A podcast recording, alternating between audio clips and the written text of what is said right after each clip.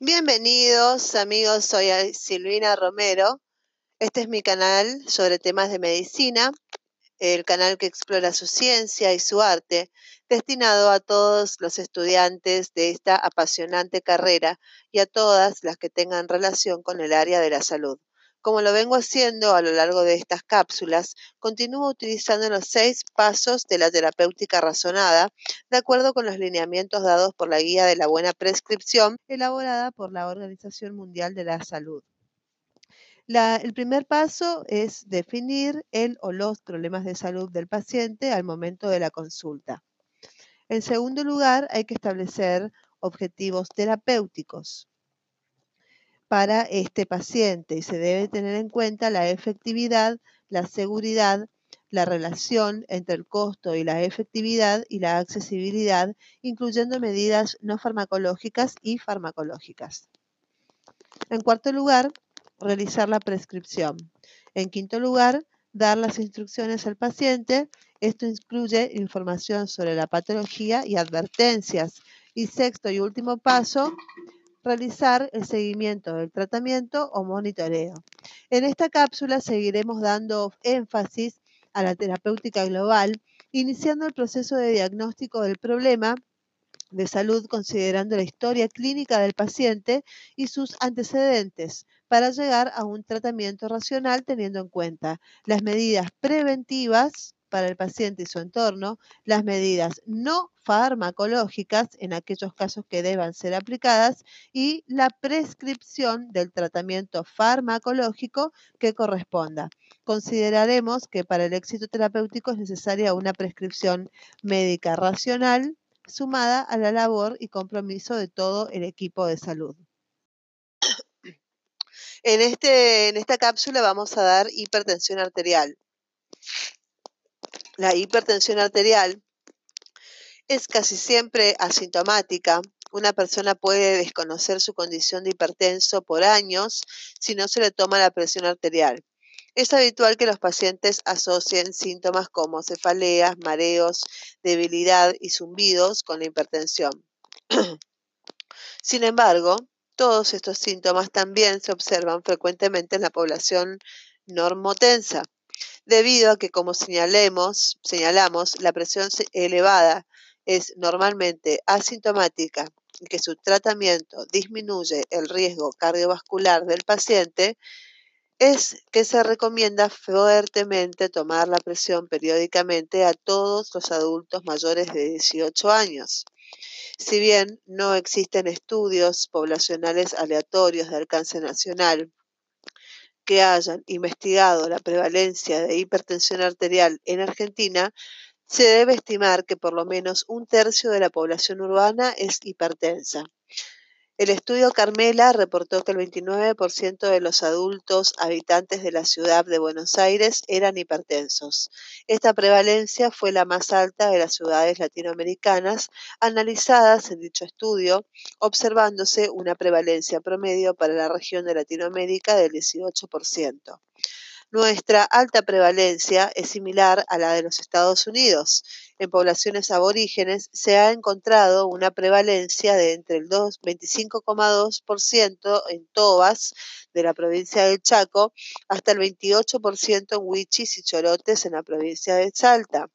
En la franja estaría comprendida entre los 65 y los 74 años en Argentina, prevalencia es mucho mayor todavía, oscilando entre 45,9% y 81,7%. La segunda encuesta nacional de factores de riesgo realizada en 2009 reportó una prevalencia de hipertensión arterial de 34,8% en los mayores de 18 años, diagnóstico efectuado por autorreferencia, y por otro lado, una mayor proporción de la población adulta, 81,4%, se controló la presión arterial en los dos años anteriores, aumentando en relación a la primera encuesta realizada en el año 2005. ¿Por qué es importante prevenir y tratar la hipertensión? La hipertensión arterial es la segunda causa de morbi mortalidad en países como la República Argentina. En la carga de morbilidad atribuible a los 10 factores de riesgo principales tenemos el primero el alcohol, segundo tensión arterial, tercero tabaco, eh, cuarto insuficiencia ponderal, quinto exceso de peso, sexto colesterol, séptimo bajo consumo de frutas y verduras, octavo, humo de combustibles sólidos en espacios cerrados, noveno, carencia de hierro y décimo, agua insalubre y saneamiento e higiene deficientes.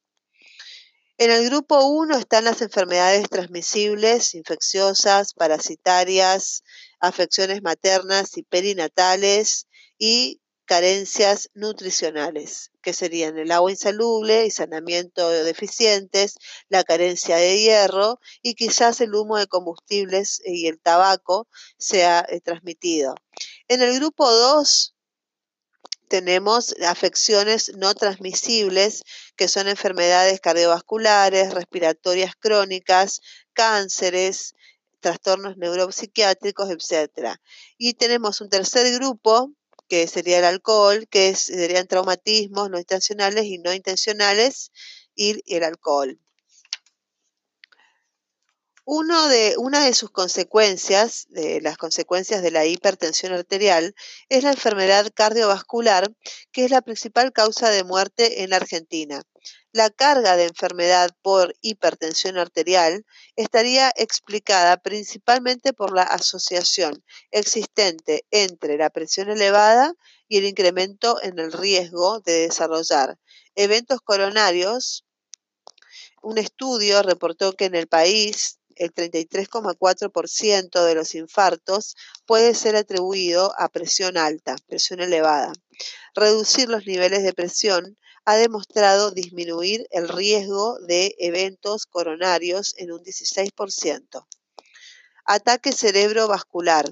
La hipertensión arterial es el principal factor de riesgo para tener un accidente cerebrovascular, incrementándose el riesgo de morir por esta causa a medida que los valores de presión aumentan. El reducir los valores de presión diastólica al menos 5,6 milímetros de mercurio ha demostrado reducir el riesgo de accidente cerebrovascular en un 42%. Insuficiencia cardíaca.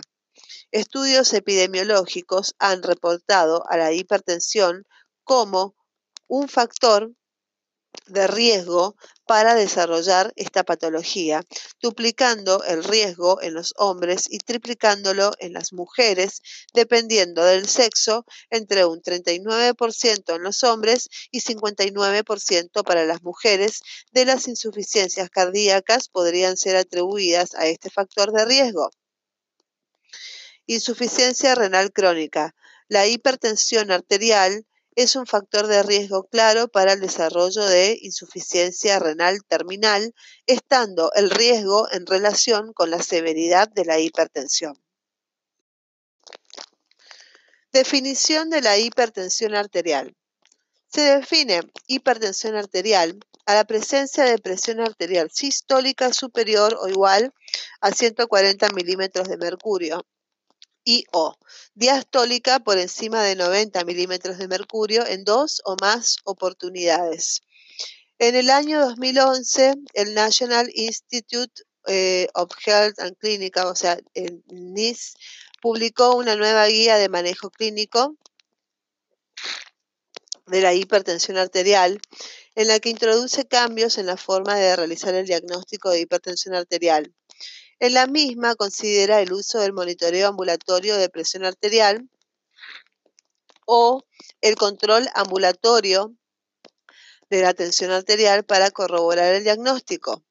Si la tensión arterial o TEA es superior a 140 barra 90 en consultorio, tomar una segunda toma durante la consulta. Si es sustancialmente diferente, tomar una tercera y registrar la menor. Para confirmar el diagnóstico, ofrecer el monitoreo ambulatorio de presión arterial. Si el eh, monitoreo ambulatorio de presión arterial o MAPA no pudiera realizarse, El control ambulatorio es otra alternativa para confirmarlo. Los valores de referencia en los controles ambulatorios son de igual o mayor a 135-85. La Sociedad Argentina de Hipertensión Arterial, en su guía del 2011, afirma que las mediciones realizadas en el domicilio también son útiles para el diagnóstico de hipertensión arterial, hipertensión arterial de guardapolvo blanco y en casos de TEA limítrofe, detectar hipertensión arterial oculta. En relación a los equipos a utilizar para realizar las mediciones, establece que deben utilizarse equipos automáticos o semiautomáticos de brazo validados. Segundo, que el médico debería controlar al menos una vez el buen funcionamiento y la técnica que utiliza el paciente, solicitando que traiga su equipo a la consulta. Tercero, utilizar brazaletes adecuados a la circunferencia braquial. Cuarto, no se recomiendan los equipos anaeroides o de mercurio. Quinto, no se recomiendan los equipos de muñeca, excepto los equipos validados listados en el eh, o de dedo. Sexto, la presión de los equipos de muñeca validados es dependiente de la posición del antebrazo, porque tiene que estar a la altura del corazón y de la muñeca, evitar la flexión o la hiperextensión de la muñeca. Tendrían utilidad en pacientes obesos en quienes no es posible utilizar mediciones del brazo. Técnica correcta para medir la presión arterial. El paciente debe estar en un ambiente confortable, sentado con la espalda apoyada, sin cruzar las piernas y con los pies sobre el suelo. Idealmente, el paciente no debiera haber realizado ejercicio, ni comido, ni tomado el café o fumado en los 30 minutos previos. La presión debe registrarse con un esfingomanómetro correctamente calibrado. Se recomienda controlarlo cada seis meses. El manguito debe ser apropiado al diámetro del brazo y colocado 2 centímetros por encima del codo, ajustándolo de manera que puedan entrar dos dedos por debajo del mismo. El brazo debe estar sostenido a la altura del corazón y para saber cuánto insuflar el manguito debe consignarse la presión de obliteración del pulso. Para ello debe palparse la arteria radial mientras se insufla el manguito hasta la desaparición del latido. La presión de obliteración será aquella en donde el latido deja de palparse. Finalmente, debe registrarse la presión arterial. Para ello, el estetoscopio debe ser colocado sobre la arteria braquial sin contactar el manguito. Luego debe insuflarse el manguito 30 milímetros de mercurio por encima de la presión de obliteración del pulso. Por último, debe desinflarse el manguito a una velocidad de 2 milímetros de mercurio por segundo. La presión sistólica estará determinada por el inicio de la auscultación de los latidos, mientras que la desaparición de los mismos marcará la presión diastólica o la atenuación de los mismos, por ejemplo, en el embarazo, en caso en que no desaparezcan. Por último, la medición debe ser repetida con un minuto de diferencia, promediándose ambas tomas para determinar la presión del paciente en dicha consulta. La Guía Europea para el Manejo de la Hipertensión Arterial del año 2007 y el Consejo Argentino de Hipertensión Arterial también del 2007 siguen vigentes y son los últimos documentos publicados por estas instituciones.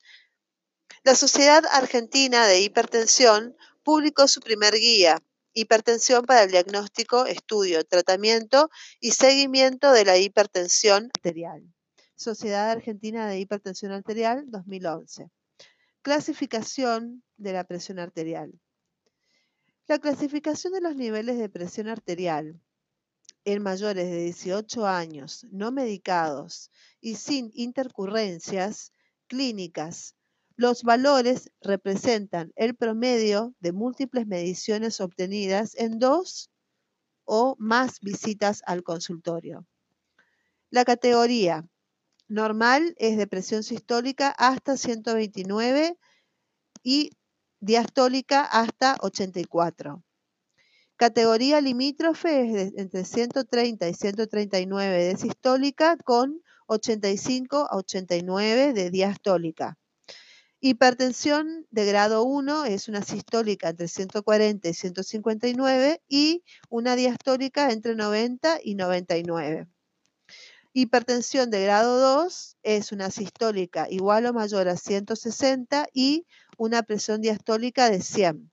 Dentro de la hipertensión arterial grado 2, los pacientes con una presión arterial mayor a 180 y o 110 milímetros de mercurio en dos tomas separadas por 30 minutos, media hora entre ellas, son considerados hipertensos en la primera consulta, no requiriendo confirmación en una consulta posterior. Y la hipertensión sistólica aislada que es una sistólica igual o mayor a 140 y una diastólica menor a 90, es considerada una categoría aislada. Entonces, presión arterial sistólica es eh, en milímetros de mercurio, siempre estamos hablando. Nota número uno. En el caso de que la presión sistólica y la diastólica se encuentren en rangos de severidad diferentes, debe aplicarse la categoría superior para la clasificación.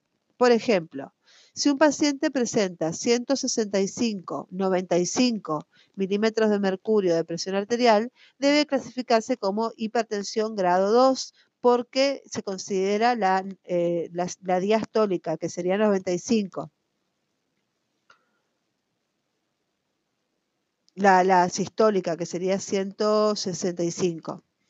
El objetivo de identificar a nivel poblacional a los pacientes con presión limítrofe es reforzar modos de vida saludables, como cesación tabáquica, actividad física regular, alimentación, con la intención de reducir el riesgo de desarrollar hipertensión y eventos cardiovasculares. En cada caso se debe evaluar el riesgo cardiovascular global y decidir si es necesario adicionar tratamiento farmacológico. El seguimiento de los pacientes de la cohorte de Framingham demostró que aquellos pacientes que tenían registros superiores a 120 milímetros de mercurio de presión sistólica y o mayores a 80 milímetros de mercurio de diastólica tenían mayor riesgo de desarrollar hipertensión en los próximos cuatro años comparado con aquellos individuos cuyas presiones eran inferiores a 120-80 milímetros de mercurio, que es la presión arterial óptima. Esta relación era mayor cuando los niveles eran superiores a 130 milímetros de mercurio de TA sistólica y o 85 milímetros de mercurio de TA diastólica. Bueno, vamos a ver las definiciones y la clasificación de los valores de la presión arterial. Categoría óptima de entre 35 a 64 años, 5,3. La tasa de hipertensión a 4 años en un paciente, una persona entre 35 y 64 años es de 5,3% y entre 65 y 94 años es de 16%. Si la categoría de presión arterial basal es normal, la tasa de hipertensión a 4 años en una persona entre 35 y 64 años es de 17,6% y de una persona entre 65 y 94 años con presión arterial normal tiene una tasa de hipertensión de 25,5%. Si la categoría es de normal alta, la tasa de hipertensión a 4 años en un paciente con una edad de 35 a 64 años es de 37,3%. Y en el caso de una persona entre 65 a 94 años es de 49,5%. El seguimiento de la cohorte de Framingham demostró también que el hecho de presentar presión normal alta incrementaba el riesgo de presentar eventos cardiovasculares a 10 años. En el caso de los pacientes jóvenes entre 35 a 64 años con presión normal alta, la probabilidad de presentar un evento fue del 4% para las mujeres y del 8% para los hombres los mayores de 65 años, la probabilidad ascendió a 18 y 25% respectivamente. ¿Cómo se evalúa un paciente con hipertensión arterial? Es importante evaluar al paciente de forma integral, es decir, teniendo en cuenta el riesgo cardiovascular global según lo aprendido en la unidad 1. Incluye un correcto y sistemático examen físico y estudios complementarios con el objetivo de 1. Valorar los modos de vida como alimentación, tabaquismo, actividad física. Segundo, determinar la presencia de otros factores de riesgo y calcular el riesgo cardiovascular global. Tercero, descartar causas secundarias de hipertensión arterial. Cuarto, diagnosticar la presencia de daño de órgano blanco. Examen físico. Se debe evaluar medición apropiada de la presión arterial. 2. Peso, talla, índice de masa corporal o IMC, circunferencia, cintura. Permite evaluar si existe sobrepeso, obesidad o grasa visceral. 3 auscultación de soplos en carótidas abdominales y femorales para evaluar causas secundarias y complicaciones. 4. Piel, las estrías color púrpura, la obesidad troncular y la intolerancia a la glucosa sugieren síndrome de Cushing. 5. Palpación de la glándula tiroides. También es de utilidad para evaluar causas secundarias. Sexto, frecuencia cardíaca, para investigar presencia de arritmias. Séptimo, examen cardiorrespiratorio. Octavo, palpación abdominal en busca de masas. Evaluar el tamaño renal para hipertensión secundaria, también para evaluar pulsaciones aórticas anormales y vejiga distendida. Noveno, miembros inferiores en busca de edemas. Décimo, valoración neurológica en busca de secuelas de accidente cerebrovascular. Y por último, un fondo de ojos para determinar daño de órgano blanco. Estudios de laboratorio en un paciente con hipertensión arterial. El séptimo reporte de hipertensión publicado en el año 2003 sugiere solicitar los siguientes estudios básicos antes de iniciar el tratamiento de laboratorio y de imágenes. De laboratorios está indicado el hematocrito, perfil lipídico, en tercer lugar glucemia, cuarto lugar creatina, quinto potasio, sexto calcio y séptimo sedimento de orina.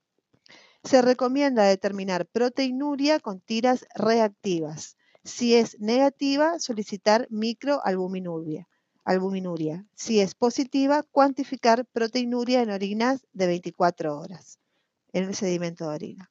Y con respecto a las imágenes, un electrocardiograma sí o sí. Bueno, valores de referencia diagnóstica de proteinuria y microalbuminuria tenemos la técnica, va a ser índice de albúmina, creatinina en miligramos sobre gramos. Albúmina miligramos y hay creatinina en gramos. Bueno, los valores normales en la orina matutina tienen que ser menos de 30, el índice, albúmina, creatinina. En la orina de 24 horas, miligramos por día, también el valor normal es menor a 30. Y en la orina minutada, o sea, 12 horas, 8 horas, esto es eh, con microgramos por minuto, el valor normal es, tiene que ser menor a 20. Cuando hay microalbuminuria? En la orina matutina hay microalbuminuria cuando hay un porcentaje eh, entre 30 a 300. Se denomina microalbuminuria. ¿Y cuando hay proteinuria? Cuando hay más de 300. En la orina de 24 horas hay microalbuminuria cuando eh, sale un valor entre 30 y 300 miligramos por día. Y proteinuria cuando hay más de 300 miligramos por día.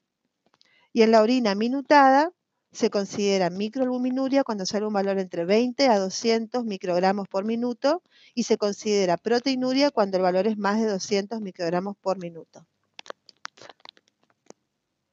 Estudios, los estudios complementarios permiten evaluar la presencia de otros factores de riesgo cardiovascular como dislipemia o diabetes mellitus.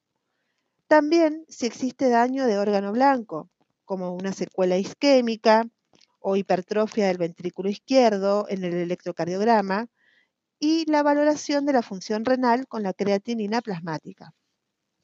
Y también nos permite hallar posibles causas secundarias de hipertensión arterial, como hipopotasemia en el caso del hiperaldosteronismo primario, hipercalcemia en caso del hiperparatiroidismo o sedimento patológico en el caso de la enfermedad parenquimatosa renal.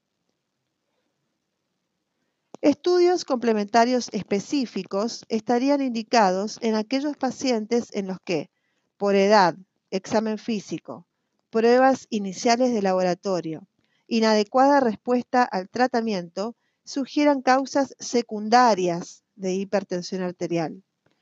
En el ámbito de la atención primaria, más del 95% de los pacientes diagnosticados como hipertensos presentan hipertensión arterial esencial y el 5% presentan causas secundarias de hipertensión arterial. ¿Cómo se manifiesta el daño de órgano blanco?